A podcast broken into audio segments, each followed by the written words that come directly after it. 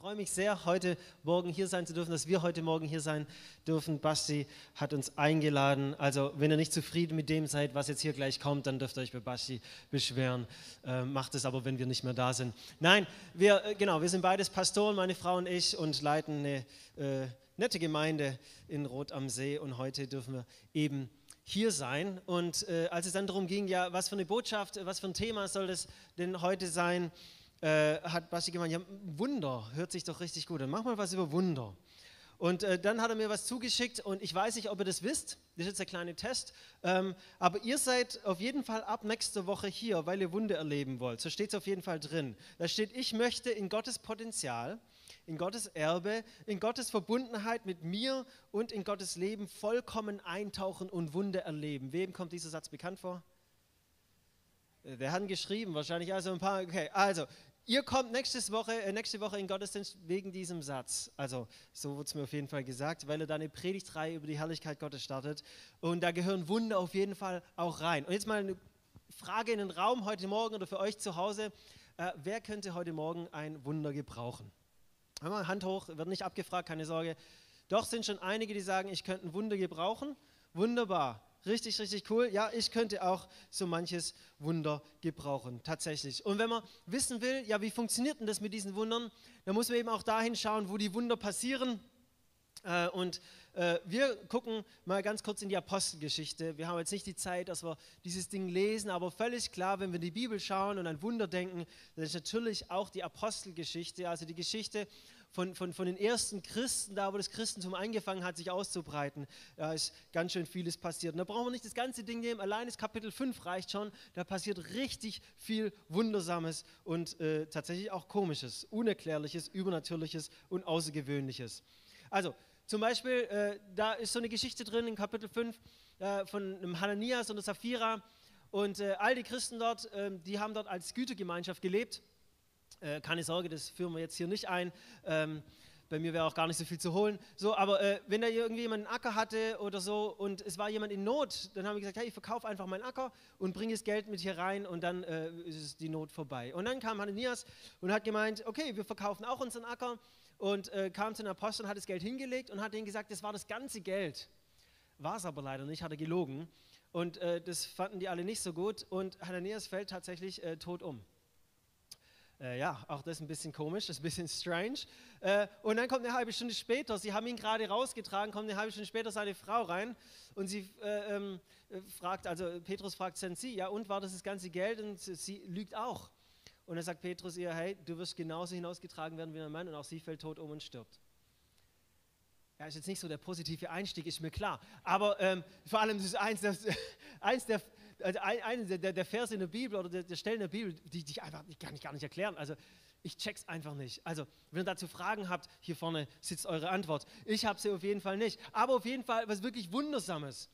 Also, äh, wenn es bei euch so eine Gemeinde wäre, einer lügt mal irgendwie die Ältesten oder den Pastor ein und dann fallen sie tot um, das wäre ganz schön heftig. Passiert in der Apostelgeschichte 5.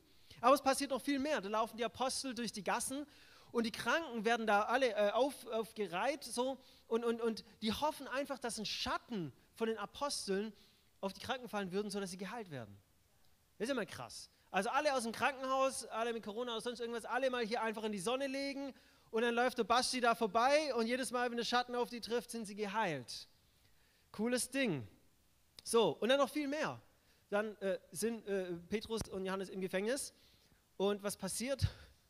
Ein Engel kommt zu ihnen und führt sie aus dem Gefängnis heraus. Verschlossene Türe, alles drum und dran, wie gehabt, hier krasses Wunder. Also, ich weiß nicht, wie es euch geht, wenn ihr solche Geschichten lest. Aber wenn ich, wenn ich in der Bibel lese und im Alten Testament lese, dann denke ich immer, na ja, das ist irgendwie weit weg, Altes Testament, da war ja irgendwie nur Mose und so, da brauche ich mich damit zu beschäftigen. Oder ich lese zum Beispiel von Jesus in Evangelien, der tat ja auch ganz viele Wunder, der läuft auf dem Wasser, der vermehrt das Brot, der heilt ganz viele Kranke und so weiter, ähm, Wasser zu Wein.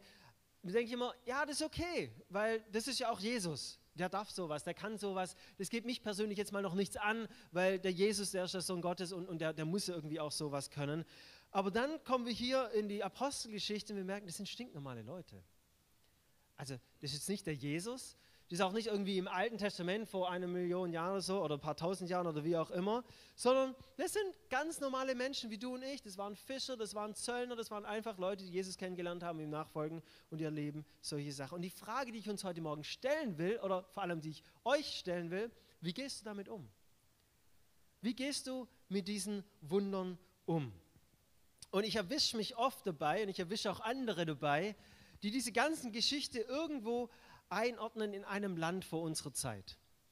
So, die, die, die sagen, ja, ich, ich ordne diese ganzen Wundergeschichten, die sind irgendwo eingeordnet im Regal zwischen Herr der Ringe und Indiana Jones. Irgendwo zwischendrin haben die auch noch Platz, da sind die irgendwie dann auch noch drin. Aber wir, wir, wir, wir, wir machen so eine Distanz und sagen, na ja, war das wirklich so? Ist er wirklich tot umgefallen, nachdem er gelogen hat?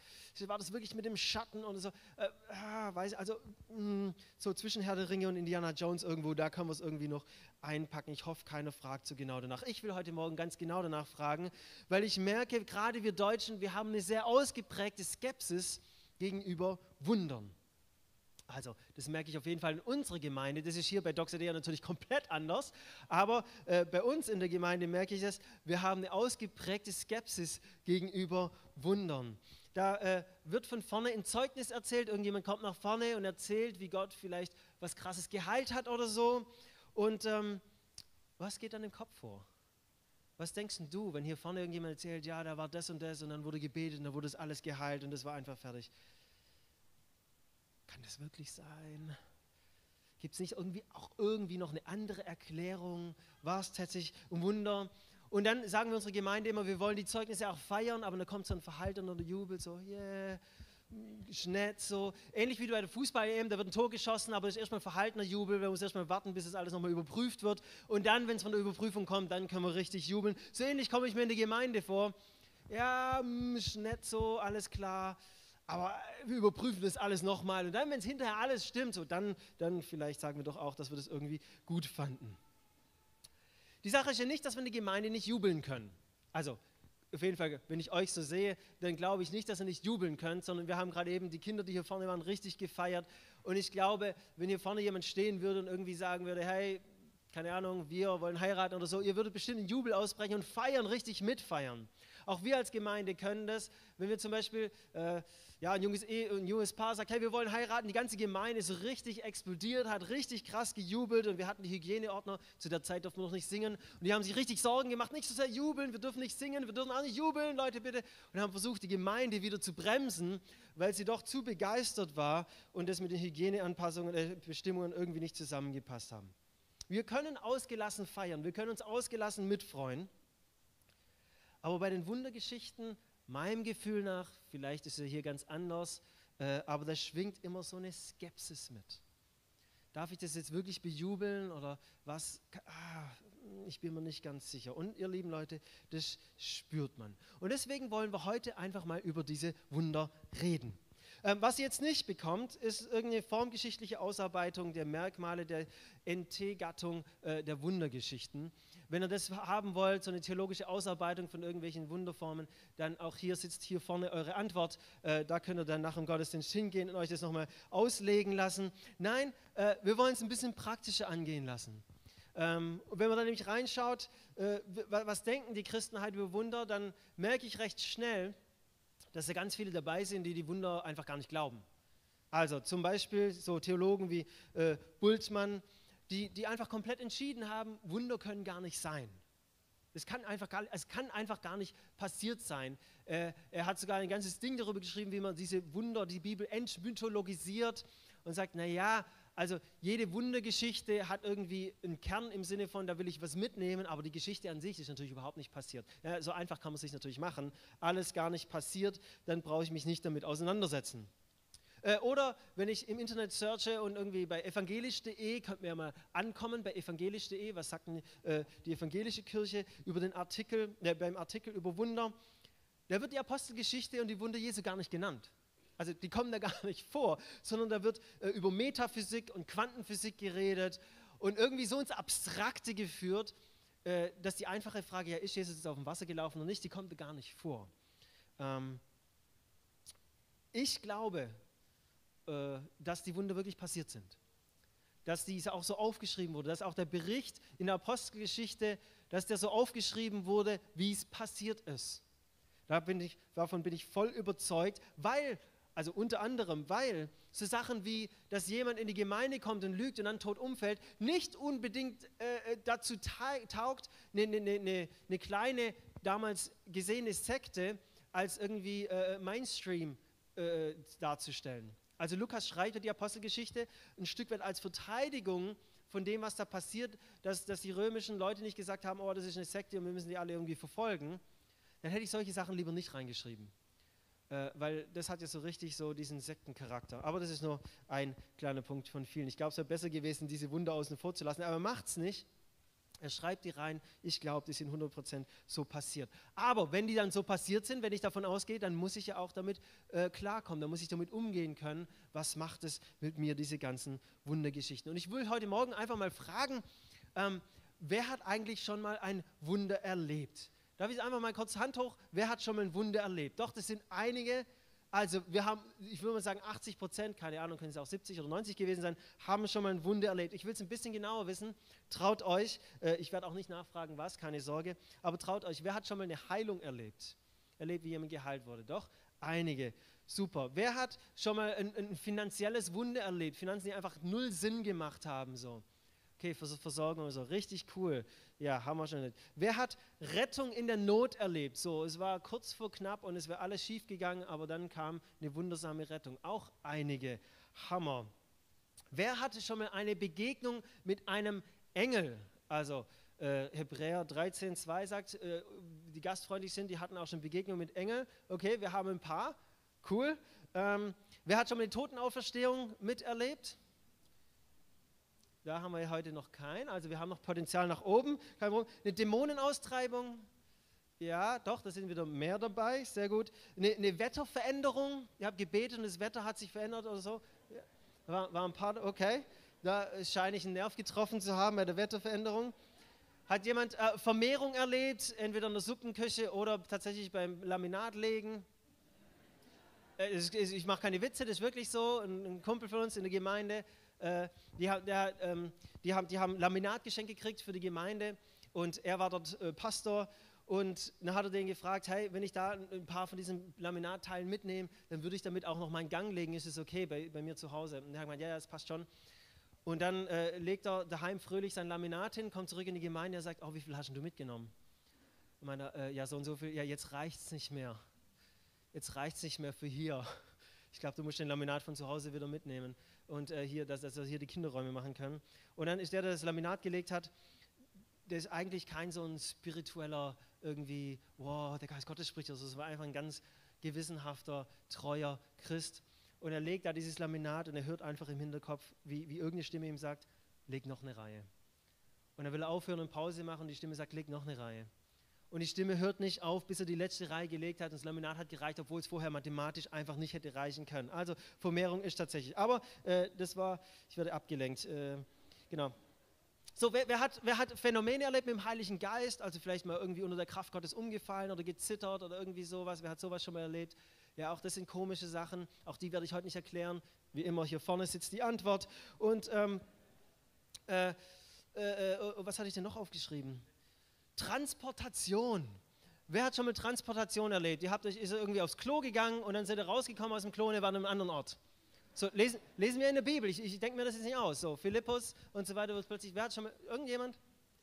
Also meine Frau und ich kommen aus Australien. Wir haben schon dafür gebetet, äh, dass wir einfach ins Badezimmer gehen und rauskommen in Australien sind. Das ist ganz ehrlich so. Also wenn das Heimweh dann doch und der Kulturschock doch zu groß wird, dann äh, kommt man auch mal auf komische Gedanken und sagt, Gott, bitte einmal so, ohne das Flugticket bezahlen zu müssen und so, ähm, einmal in Australien wieder rauskommen.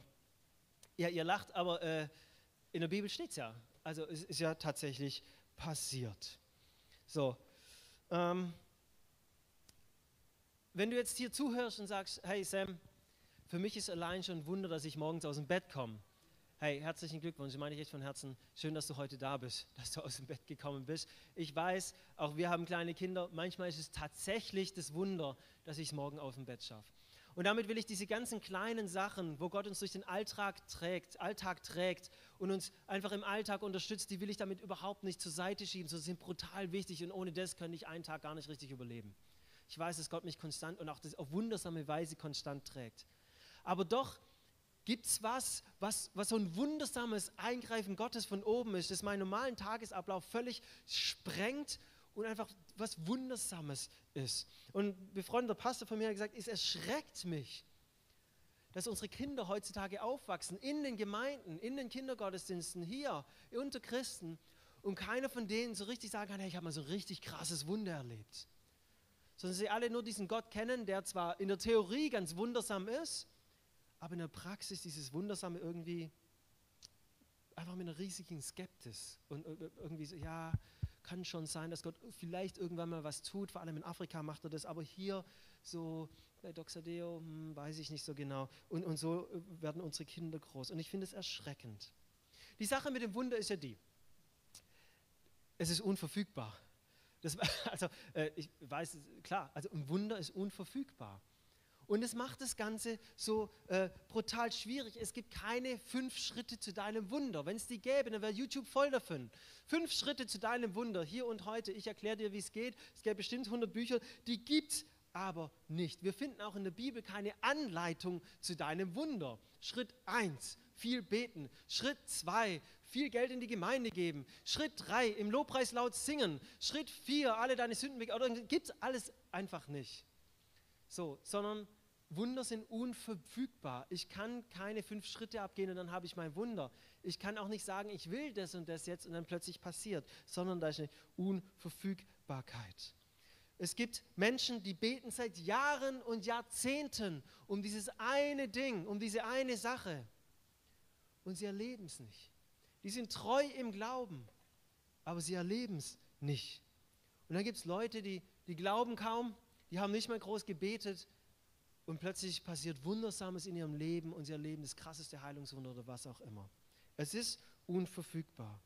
Es ist dieses Eingreifen Gottes, das ich nicht steuern kann, von oben hinein in den normalen, geregelten und logischen Ablauf der Welt. Und wenn du gehofft hast, dass du heute irgendwie eine Anleitung zum Wunder bekommst, dann muss ich dich enttäuschen. Das habe ich leider nicht. Wir haben es nicht in der Hand, sonst wäre es ja kein Wunder sonst wäre es ja verfügbar, aber Wunder sind eben unverfügbar. Und gleichzeitig, und jetzt kommt das Spannende an der Sache, gleichzeitig äh, erscheint es doch irgendwie so, dass es auch in einer gewissen Abhängigkeit von uns passiert. Gleichzeitig bei aller Unverfügbarkeit, bei allem, dass es Gott ist, der da draußen irgendwie was macht und dann bei, bei all dem ist irgendwie auch was, wo, wo, wo es in einer gewissen Abhängigkeit von mir stand. Zum Beispiel, also gerade dieses Kapitel, Kapitel 5 aus der Apostelgeschichte, könnt ihr gerne mal zu Hause lesen. Der Schatten von Petrus, der da die Leute heilt, naja, das war ja auch von Petrus abhängig. Also der Schatten von Petrus wäre nicht auf die Kranken gefallen, wenn der Petrus da nicht läuft. Da kann ich lang alle Kranken in der Sonne, bis, bis die einen Sonnenstich haben oder Sonnenbrand kriegen. Wenn der Petrus da nicht vorbeiläuft, dann kommt auch kein Schatten von Petrus. Oder Jesus sandte seine Jünger aus und er gab ihnen Macht über Dämonen und, und, und Krankheiten. Ähm, und, und ja, aber wenn die Jünger nicht gehen, dann geht auch keiner zu den Kranken hin und heilt die auch nicht. Da haben die einen ganz aktiven Part. Jesus sagt in Lukas 17, wenn du Glaube hast wie ein Senfkorn, dann kannst du zu diesem Baum sagen, reiß dich aus und wirf dich ins Meer und es wird geschehen. Ja, aber wenn keiner sagt, reiß dich aus und wirf dich ins Meer, ja, dann passiert es auch nicht. Das scheint so ein aktiver Part von, von uns sein, so eine gewisse Abhängigkeit, die wird richtig heftig deutlich in Markus 6. Da kommt Jesus zu sich wieder nach Hause. Also Markus Evangelium Kapitel 6, wer es nachlesen will äh, und mir nicht ganz traut, traut mir nicht ganz, bitte lest alles immer nach. Ähm, kommt, Jesus kommt dann nach Hause und, äh, und die Leute glauben nicht an ihn. Die sagen, hä, das ist doch der Jesus, den kennen wir doch, das ist der Zimmermanns Sohn, jetzt will er hier irgendwie Weltretter sein und so ein Gottessohn. Quatsch, den kennen wir doch. Und dann heißt in der Bibel, wegen ihrem Unglauben, wegen ihrem Unglauben konnte Jesus dort keine Wunder tun. Außer ein paar Kranke, denen hat er die Hände aufgelegt, die wurden auch geheilt. Also das war aber schon so normal, dass es gar nicht groß, das ist eigentlich gar kein großes Wunder mehr bei Jesus, dass die Kranken geheilt werden. Aber weil die Leute an ihm gezweifelt haben, konnte Jesus keine großen Wunder tun. Das heißt, wir, die, die Menschen, die an Jesus gezweifelt haben, haben Jesus davon abgehalten, Wunder zu tun. Also bei aller Unverfügbarkeit, da ist trotzdem irgendwie eine Abhängigkeit. Oder bei allem anderen, die Kranken, die zu Jesus kommen, egal ob die Blau, Frau mit dem Blutfluss, die zehn Aussätzigen, die Blinden von Jericho und so weiter, sie alle kamen mit so einer Erwartungshaltung, Jesus, mach was. Jesus, tu was. Wenn die Frau diese Erwartungshaltung nicht gehabt hätte, dann hätte sie Jesus nicht berührt. Wenn die Aussätzigen nicht erwartet hätten, dass Jesus sie irgendwie heilt, dann wären sie nicht zu Jesus gekommen. Und wenn der Blinde und Jericho nicht gehört hätte, was Jesus alles macht, dann hätte er nicht gerufen bis alle religiösen Leute gesagt haben, sei endlich ruhig und Jesus hat gesagt, komm, bringt ihn her. Versteht ihr das? Irgendwie ist auch eine, eine Abhängigkeit von uns bei diesen Wundern dabei. Irgendwie. Oder wenn ich gefühlt schaue, wo passieren denn die Wunder, dann denke ich immer nach, oh, Südamerika passieren viele Wunder, in Afrika passieren viele Wunder, in Asien passieren ganz, das sind Wunder irgendwie an der Tagesordnung. Aber in westlichen Ländern, vor allem wir in Deutschland, wir sind so aufgeklärt, wir sind so logisch, wir haben so eine heftige Sicherheitsmentalität. Und vom Gefühl her geschehen hier gar nicht so viele Wunder wie irgendwo anders. Wunder sind unverfügbar, unbedingt. Und gleichzeitig hängen sie doch auch irgendwie an unserem Glauben, an unserer Erwartungshaltung von dem, was Jesus tun wird. Irgendwie besteht da auch ein Zusammenhang. Und ich will heute Morgen, falls ihr irgendwelche Deutschlehrer unterwegs sind, ich entschuldige mich schon jetzt, ich will heute Morgen eine kleine Unterscheidung machen, wenn es um die Erwartungshaltung geht, die wir haben. Die ist grammatikalisch falsch, die ist auch definitorisch falsch und die kommt auch so nicht in der Bibel vor. Ähm, und trotzdem finde ich sie biblisch und wichtig. Ähm, ich will eine Unterscheidung machen zwischen einer Erwartung und einer erwartungsvollen Haltung. Die Unterscheidung zwischen einer, einer Erwartung und einer erwartungsvollen Haltung. Ähm, wenn ich eine Erwartung habe, dann weiß ich, ich habe 1 plus 1 zusammengerechnet und erwarte ich jetzt, dass 2 rauskommt. Alles andere wäre komisch. Das, das ist meine Erwartung. Wenn ich äh, alle Zutaten vom Kuchen richtig zusammengemischt habe und dann schiebe ich den bei der richtigen Temperatur in den Ofen, dann erwarte ich die, wenn ich es nicht verpasse und dann nachher verbrannt ist, erwarte ich, dass da nachher ein guter Kuchen rauskommt. Das ist meine Erwartung. Alles andere wäre komisch oder der Sam hat Kuchen gebacken. Das kann natürlich auch sein. Aber normalerweise ist es so, dass ich eins und eins zusammenrechne und dann kann ich erwarten, dass dann auch zwei dabei herauskommt. Wenn es dann nicht so äh, passiert, dann sind wir überrascht vielleicht auch enttäuscht. Ähm, die Sache ist bei den Wundern, wenn wir mit dieser Erwartung an Wunder rangehen, dann landen wir auch ganz schnell in Enttäuschung. Jesus, ich habe doch gebetet. Jesus, ich habe doch ganz treu immer in der Gemeinde mitgemacht. Ich habe vielleicht sogar ganz treu meinen Zehnten gegeben oder was auch immer, was wir da alles auflisten als Kriterien, die uns dann zu dem erwünschten Resultat des Wunder führen. Und es passiert nicht. Ich erwarte das und das und das haben wir alles gemacht und es passiert nicht und dann werde ich enttäuscht. Im schlimmsten Falle werde ich verbittert und im allerschlimmsten Falle verliere ich sogar den Glauben an Jesus. Wenn ich mit so einer Erwartung an diese Wunderthematik rangehe, dann kann ich dir jetzt schon sagen, du wirst enttäuscht werden. Und wenn es dann doch passiert, dann wirst du dir sagen, ja stimmt, ich habe Schritt 1 gemacht, ich habe Schritt 2 gemacht, Schritt 3 gemacht, dann ist ja völlig klar, dass Jesus mir jetzt auch das Wunder gibt und wir landen bei einer Werksgerechtigkeit weil ich das und das und das gemacht habe. Deswegen hat Gott mir das Wunder gegeben. Mit dieser Erwartungshaltung glaube ich nicht, dass wir an dieses Thema Wunder ran können. Aber wir können, wir sollen mit einer erwartungsvollen Haltung an dieses Thema ran, an Jesus ran. Was ist der Unterschied? Erwartung sagt 1 plus 1, ich erwarte, dass 2 rauskommt. Erwartungsvoll heißt, okay, wir haben 1 gemacht und ich glaube, wir haben noch das andere gemacht und jetzt bin ich einfach gespannt, was Gott daraus macht. Wir haben unser Ding getan, wir haben gebetet, wir haben gehofft, wir haben geglaubt und was auch immer, wir haben alles gemacht, was irgendwie möglich ist. Und jetzt bin ich wirklich, ich freue mich darauf, Gott, was machst du jetzt damit? Diese Beziehung, die seit zehn Jahren so heftig, in der so heftig kracht und wo keiner mehr Hoffnung sieht. Wir haben dafür gebetet, wir haben alles Richtige getan. Jetzt bin ich gespannt, Gott, was machst du damit? In dieser finanziellen Situation, das, wir sehen keinen Ausweg mehr. Jetzt bin ich gespannt, was du machst in diese Krankheit, wo auch immer.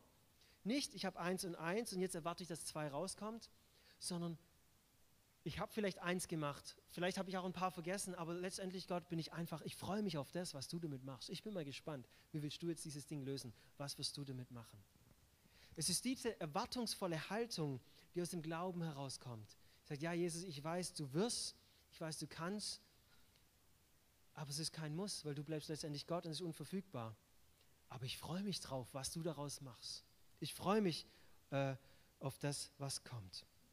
Und eine Sache, die ich euch heute mitgeben will, sind nicht die fünf Schritte hin zum Wunder, die kann ich euch nicht mitgeben, aber ich habe vier Schritte zu einer erwartungsvollen Haltung. Und wenn es für euch okay ist, würde ich euch diese vier Schritte noch mitgeben. Vier Schritte, wenn ihr irgendwas mitschreiben wollt oder wenn ihr euch irgendwas merken wollt, vier Schritte zu einer erwartungsvollen Haltung. Erster Schritt, Schritt eins, ganz easy. Hey, Gott ist groß. Das ist der erste Schritt, sich immer wieder bewusst zu machen, Gott ist riesig, Gott ist der Hammer, Gott steht über allem, er hat Macht er über allem, er wird immer gut sein, haben wir vorher gehört, von Anfang bis Ende, er hat das ganze Universum in seiner Hand, er sieht alles und er hat Macht, alles zu tun. Gott ist groß. Der erste Schritt ist, sich das immer wieder bewusst zu machen. Schritt zwei, Gebt Zeugnis von dem, was passiert ist. Wo ich vorhin gefragt habe, wer hat schon Wunder erlebt, es waren bestimmt 80 Prozent, die Hand gehoben haben. Hast du das auch mal hier vielleicht erzählt? In Gottesdienst oder wenigstens in deiner Kleingruppe, Hauskreis, Lebensgruppe oder wie auch immer ihr euch nennt? Oder behältst du das für dich? Zwei, zweiter Schritt, auf jeden Fall Zeugnis geben. Weil wenn ich davon zeuge, was Jesus in meinem Leben getan hat, dann sagt vielleicht irgendjemand von euch, ja, wenn er das beim Sam kann, dann kann er es ja bei mir gleich dreimal machen. Wenn er das bei dem schafft, der da schwäbisch daherredet und heute nur zu Besuch da ist, ja, dann kriegt er das bei mir gleich viermal hin. So, wir, wir müssen Zeugnis geben. Wer einen Vers dazu braucht, Offenbarung 19,10, völlig egal. Nee, nicht völlig egal, aber lesen wir jetzt nicht. Aber gebt Zeugnis und dann macht es für andere Leute prophetisch greifbar, was Gott da getan hat. Schritt 3. Feiere das Zeugnis von anderen. Ach, ihr Lieben, gerade in Süddeutschland, wir feiern das Erleben, das Zeugnis von anderen. Nicht, ah ja, jetzt überprüfen wir das noch zehnmal und dann schreibe ich dir hinterher vielleicht ein Kärtchen. Nein, wenn jemand hier vorne steht und sagt, das hat Gott getan, dann feiern wir das. Aber so richtig, dann feiern wir das, weil Gott übernatürlich irgendwo eingegriffen hat und was getan hat. Und wir feiern das auch gerade dann, wenn dieser Person was widerfahren ist, wofür ich schon seit Jahren bete, aber ich habe es noch nicht erlebt. Das ist das Allerwichtigste weil sonst kann ich auch bitter werden. Da steht ein Ehepaar vorne und sagt, oh, der Arzt hat gesagt, wir konnten keine Kinder kriegen. Und jetzt haben wir gebetet und wisst ihr was, ich bin schwanger. Und die Gemeinde jubelt und freut sich. Und dann sitzt aber da vielleicht jemand drin und sagt, ja, und bei mir? Ich lade dich ein. Ich kann es nicht erklären, aber ich lade dich ein, dich mitzufreuen. Mitzufreuen am Wunder auch für andere. Auch wenn es genau das ist, wofür, wofür, du seit Jahren betest. Ich bete seit zehn Jahren für unsere Kinder und sie bekehren sich nicht. Und dann kommt ein anderer, der betet seit einer Woche und die Kinder haben sich alle taufen lassen. Freu dich mit. Feier das mit. Feier die Güte Gottes mit. Und du wirst spüren, wie sich da in dir auch drin was verändert. Nicht die Erwartung wächst, aber das Erwartungsvolle in dir auch wieder wächst. Und das vierte, vierter Schritt, schaffe Raum für Gottes Wirken. Schaffe Raum für Gottes Wirken. Schaffe einen Raum, wo Gott tatsächlich wirken kann. Ja, auch hier wieder, wir lieben Süddeutschen, die wir gerne alles kontrollieren und von Anfang bis Ende geplant haben. Manchmal braucht es auch Zeiten, wo wir es nicht kontrollieren, wo wir einfach sagen, jetzt ist Zeit, dass Gott wirkt und wenn er es nicht tut, dann stehen wir alle blöd da und gucken uns an. Schaffe Raum für solche Zeiten. Wenn ich eine Ehepartnerin oder einen Partner suche, und ich schließe mich bei mir zu Hause ein und bete, Gott, mach, dass ich irgendwann mal eine Ehepartnerin finde, dann wird es wahrscheinlich nicht passieren, dass irgendjemand mal aus Versehen bei mir in der Türe klingelt und sagt, sorry, ich habe mich verfahren. Äh, und dann schaue ich sie an und sage, wow, du bist es. Und sie schaut mich an und sagt, wow, du bist es. Das wird wahrscheinlich nicht passieren. Wer so eine Story hat, das ist ein Wunder.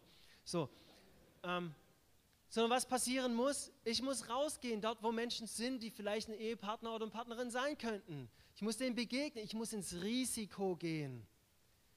Ich muss dort sein, wo es auch passieren kann. Genau das gleiche ist bei den Wundern. Wir müssen Raum schaffen, so dass wir ins Risiko gehen, dass sie überhaupt passieren. Ja, wir müssen auch dafür beten. Wir müssen es auch vielleicht mal öffentlich sagen, im Risiko, dass es vielleicht auch nicht klappt. Aber wir schaffen Raum. Das sind die vier Schritte. Gott ist groß. Wir geben Zeugnis von dem, was er getan hat. Wir feiern dieses Zeugnis und wir schaffen Raum für Gottes Wirken. Und weil ich heute hier zu Gast bin und äh, weil ich danach auch wieder gehe und mir mich danach wahrscheinlich nie wieder wiedersehen müsst und der Basti alles, was ich jetzt falsch sage, nächste Woche korrigieren wird, ähm, traue ich mich das einfach, dass wir genau das heute Morgen machen. Wir nehmen uns eine kurze Zeit der Besinnung und wir werden uns nochmal daran erinnern, mit einem kleinen Videoclip, wir werden uns daran erinnern, wie groß Gott eigentlich ist. Dann werden wir ein Zeugnis hören. Alicia wird ein Zeugnis erzählen, einfach weil ich schon so viel geredet habe. Und dann werden wir dieses Zeugnis feiern, so wie du das feiern willst. Aber feier es ein bisschen besser als irgendwie, ja, ja, erstmal zum, zum Schiri, zur Überprüfung, sondern lass uns es feiern, dass Gott was getan hat. Und dann wollen wir Gott Raum geben, dass er hier heute Wunder tut. Wer darauf keinen Bock hat, kann jetzt gehen. Ich mache kurz die Augen zu. Aber wir wollen jetzt damit anfangen, dass wir einfach Gott groß machen und uns nochmal daran erinnern, wer er eigentlich ist. Und ich habe einen Videoclip mitgebracht, den kennt ihr wahrscheinlich, der ist schon relativ alt, zehn Jahre oder so. Habt ihr vielleicht auch schon mal gesehen. Aber ich finde, es tut richtig gut, sich das nochmal anzuschauen und nochmal so richtig zu ergreifen, wie groß ist Jesus. Says, My king is the king of the Jews. He's the king of Israel. He's the king of righteousness. He's the king of the ages. He's the king of heaven. He's the king of glory. He's the king of kings. And he's the Lord of lords. That's my king. I, I wonder, do you know him? my king is a sovereign king. No means of measure can define his limitless love. He's enduringly strong. He's entirely sincere. He's eternally steadfast. He's immortally graceful. He's imperially powerful. He's impartially merciful. Do you know him? He's the greatest phenomenon that has ever crossed the horizon of this world. He's God's Son. He's a sinner's Savior. He's the centerpiece of civilization. He's unparalleled. He's unprecedented. He is the loftiest idea in literature. He's the highest personality in philosophy. He's the fundamental doctrine of true theology. He's the only one qualified to be an all-sufficient Savior. I wonder if you know him today. He supplies strength for the weak. He's available for the tempted and the tried. He sympathizes and he saves. He strengthens and sustains. He guards and he guides. He heals the sick. He cleanses the lepers. He forgives sinners. He discharges debtors. He delivers the captive. He defends the feeble. He blesses the young. He serves the unfortunate. He regards the aged. He rewards the diligent. And he beautifies the meek. I wonder if you know him. He's a key to knowledge. He's a wellspring of wisdom. He's a doorway of deliverance. He's a pathway of peace. He's a roadway of righteousness. He's a highway of holiness. He's a gateway of glory. Do you know him? Well, his life is matchless. His goodness is limitless. His mercy is everlasting. His love never changes. His word is enough. His grace is sufficient. His reign is righteous. And his yoke And his burden is light. I wish I could describe him to you. He's indescribable. He's incomprehensible. He's invincible. He's irresistible. Well, you can't get him out of your mind. You can't, you can't get him off of your head. You can't outlive him, and you can't live without him. Well, the Pharisees couldn't stand him, but they found out they couldn't stop him. Pilate couldn't find any fault in him. Herod couldn't kill him. Death couldn't handle him, and the grave couldn't hold him. Yeah! That's my king. That's my king.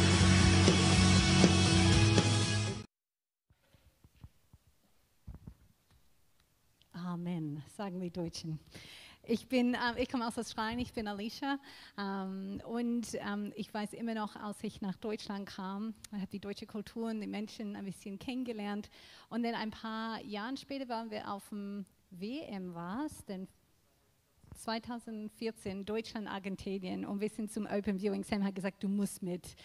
Und ich da, bin da gesessen, habe hab links und rechts geschaut und habe gesagt, wo bin ich gelandet? Die sind nicht Deutsche. Die wussten, wie man feiert. Und ähm, darauf freue ich mich an den Tag, wo die Gemeinden und die Kirchen einfach sich ein bisschen beruhigen müssen, weil die so begeistert sind von Gott und es zeigt sich möchte euch ein bisschen äh, Geschichte erzählen von mir.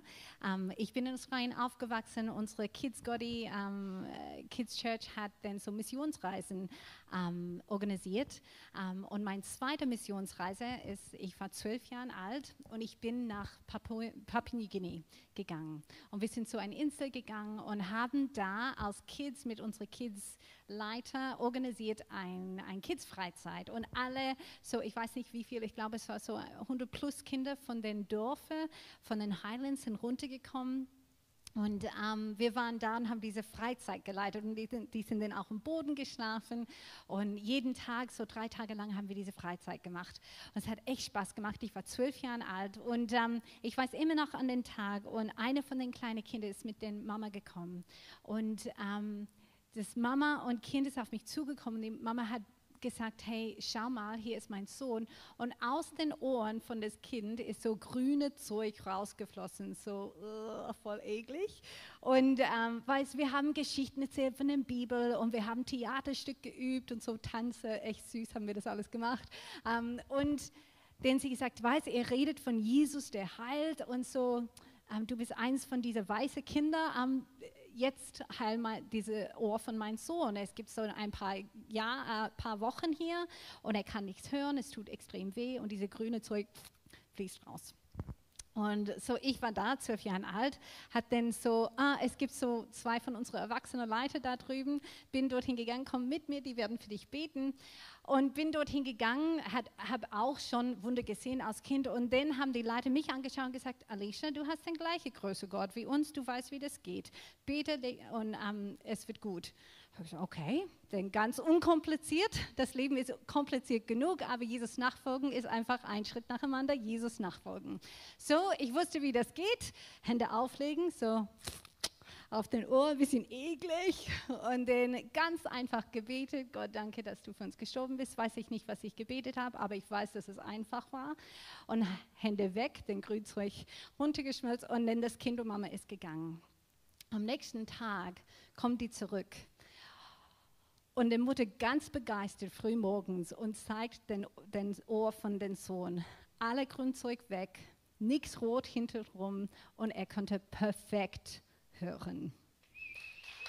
Hey!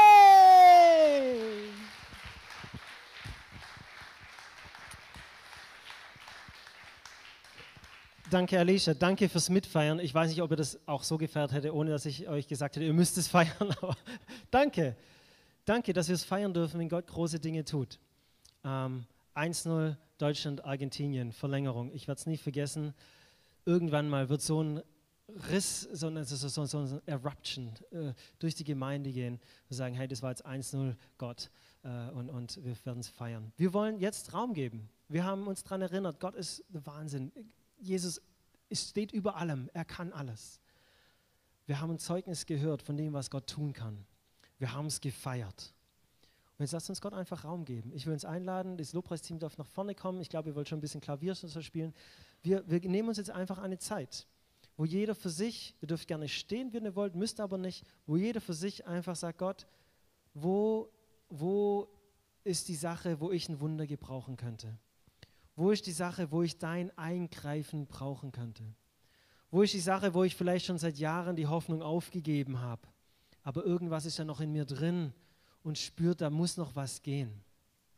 Ich will dich einladen, jetzt persönlich, vielleicht auch als Ehepaar, weiß ich ja nicht, dass ihr jetzt Zeit nehmt und sag Gott, ich bring's noch mal vor dich. Nicht in der Erwartung, dass es dann so passiert, wie ich mir das vorstelle, aber erwartungsvoll noch mal ganz neu. Was wirst du damit machen? Was wirst du damit machen? Ob das eine Krankheit ist, eine finanzielle Situation, eine Beziehung, eine Ehe, ein Kinderwunsch, deine eigenen Kinder, deine Familie, völlig egal, was es ist.